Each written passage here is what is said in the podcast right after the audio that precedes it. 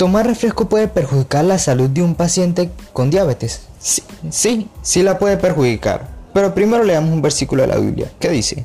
¿Acaso no saben que su cuerpo es templo del Espíritu Santo, quien está en ustedes y al que han recibido de parte de Dios? Ustedes no son sus propios dueños, fueron comprados por un precio. Por tanto, honren con su cuerpo a Dios. 1 Corintios 6, 19 al 26. Bueno, Debemos ingerir bebidas sanas tanto para las personas diabéticas como para nosotros. Los diabéticos pueden tomar refrescos. Legalmente no deberían, pero algunos lo toman, puesto que contienen una cantidad excesiva en azúcares.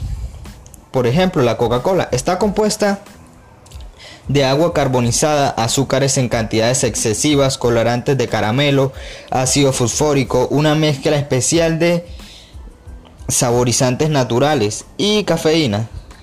Juntos forman un sabor único. Para una mejor vida están algunos, algunos sustitutos de estos refrescos, que son las frutas naturales y los zumos en caso de los diabéticos.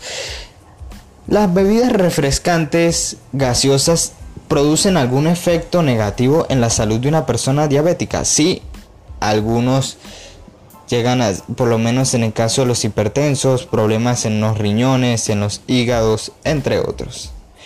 Por eso debemos tomar todo natural, eso nos ayuda a nuestro sistema digestivo, mejora y una mejor calidad de vida.